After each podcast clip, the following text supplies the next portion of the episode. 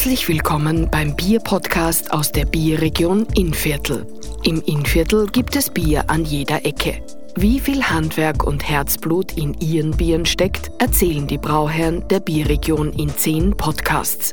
Hören Sie hin und schmecken Sie rein. Grüß euch aus dem Biergasthof Riedberg. Ich bin der Qual Zuse Junior, Gastwirt, Hotelier und Diplom-Biersommelier. Ich rede mit Brauern, Brei, Bierversüberern über die wichtigsten und interessantesten Themen rund ums Bier. Die Geschichte, die Rohstoffe, wie man es lagert und wie man es trinkt. In dieser Folge zu Gast ist der Kapitän Manfred Schaurecker von der Inschifffahrt in Schering. Manfred, grüß dich. Servus, Karl. Freut mich, dass du den weiten Weg auf Ried gefunden hast. Naja, bitte nicht sehr abgelegen. Ne? Ja, im Innviertel sind wir alle irgendwie wenig benannt. Ja. ja.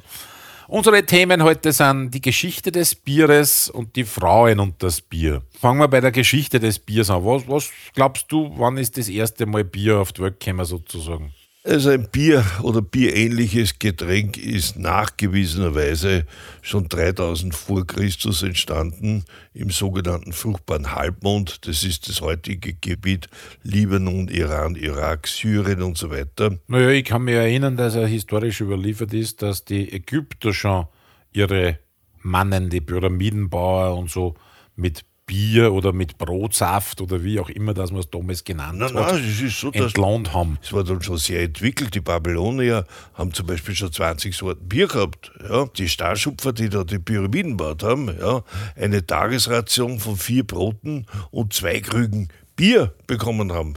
Darum hast du die Dinge auch vermutlich Pyramiden. Ne? Ja, genau. Die, der Bürgermeister. ja, und im Büro wird es dann umgegangen. ja, also Bier ist schon, könnte man sagen, ein Kulturgetränk seit jeher. Absolut. Aber man muss nur eines, Entschuldigung, Karl, wenn man unterbrechen darf, wenn man sagt, bitte die, wenn man die Zeichnungen von diesen Pyramidenbauten heute anschaut, wie viele Arbeiter das da unterwegs gewesen sind, ja, und die haben alle zwei Krüge Bier als Deputat bekommen.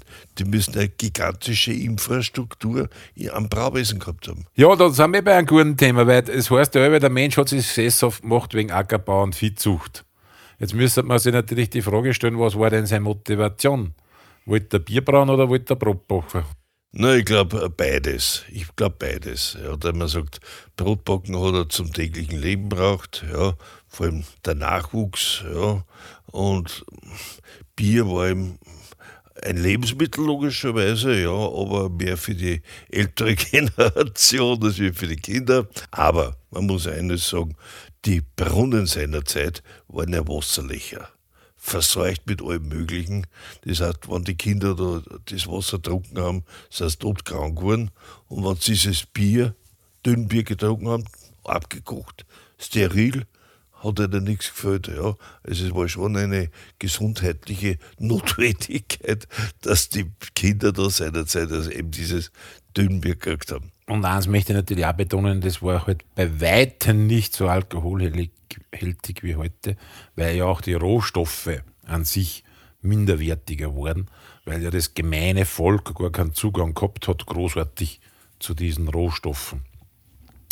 Aber da kommen wir eh in einer, in einer Ecke auch, wenn man so ein bisschen im Mittelalter mal dumm kramen, wenn ich so sagen kann, die Frauen als Brauer, das war ja früher eigentlich Aufgabe von der Hausfrau, das Bierbrauen. Und wenn da halt ein bisschen eine gestandene äh, Tochter mit einer entsprechenden Mitgift verheiratet worden ist, hat sie halt das übliche äh, Zeug mitgekriegt, noch Kastel Petrisch, was weiß ich was, ja, und den Braukessel, damit sie speziell bei den Bauern am neuen Hof der Bierbrauen hat können für ihren Mann und fürs Gesinde, äh, was sie von ihrer Mama gelernt hat. Und so hat sich eben das Bierbrauen total in die Fläche verteilt. Neben einem Bierbrauen war das Brotbacken, darum heißt es ja auch im Rumpelstilzchen, heute backe ich, morgen braue ich, übermorgen hole ich der Königin ihr Kind. Das heißt, es war ja, der, der, die Aufgabe der Frau war ja Brotbachen und Bierbrauen zugleich, hat ja auch einen Vorteil, weil man die, die Hefe immer wieder gemeinsam hat. Und das war halt auch in einem Haushalt so. Da war der Brotbackplatz, der Bierbrauplatz und da hat man halt mehr oder weniger die Hefe, das sogenannte Zeug, Oberzeug, ja. das man ja als solches, als, als Hefe nicht gekannt hat aufgrund des fehlenden Mikroskops, hat man halt das Brot zum Gern gebracht oder zum ja. Treiben. und das Bier zum Gären. Wenn man von Frauen und Bier redet, da gibt es eine, das ist in meiner Wahrnehmung die berühmteste, die höre ich wieder. Die Hildegard von Bingen. Klosterfrau und Kräutertante. Ja. Es wird eben festgestellt, dass äh, der Hopfen eine desinfizierende und konservierende Wirkung hat und wurde eben seinerzeit dann verwendet äh, zum Reinigen der Gerätschaften. Ja, die ganzen Braugeräten und so weiter muss alles desinfiziert werden, dass sie keine, keine wilden Hefen und so weiter anhaften, weil das Wasser alleine äh, reicht da nicht. Und seitdem festgestellt, wenn man das Ganze mit Hopfen einreibt oder Hopfenwasser herricht, dass das Ganze steril wird. Ja. Und auch bei der Körperpflege, wenn man irgendwo Wunden gehabt hat, habe das mit Hopfen eingerieben. Aha, zack, zack, ist die Entzündung zurückgegangen und hat ganz gut ausgeschaut dann. Und es kommt pass auf, was für die Haut gut ist, für die Gerätschaften gut ist, kann fürs Bier nicht schlecht sein. Und hat eben die ersten Versuche gestartet, den Hopfen dem Bier beizumengen. Ja. Und äh, so ist der Hopfen als Konservierungsmittel und auch als, heute würde ich sagen, als Geschmacksmittel, wo der Geschmack, glaube ich, seinerzeit nicht sehr üblich war, ja, ins Bier reinkommen bis zum heutigen Tage. Kommen wir noch mal kurz zu den Frauen zurück. Es gibt ja nur ein berühmtes Beispiel für, für Frau am Herd, hätte ich mal gesagt, für Frau am Braukessel. Und zwar an Martin Luther, seine Frau soll ja angeblich eine begnadete Brauerin gewesen war eine sein. extrem begnadete äh, Brauerin. Sie hat ihn auch meist bei seinen Reisen begleitet. Und wenn die Reise länger dauert hat, hat sie ihr ganzes Equipment der mitgenommen und hat dort vor Ort wieder für ihren Mann Bier gebraut, weil, ja, wie gesagt, laut Aussagen von, von Martin Luther sie also ein exzellentes Bier äh, gebraut hat.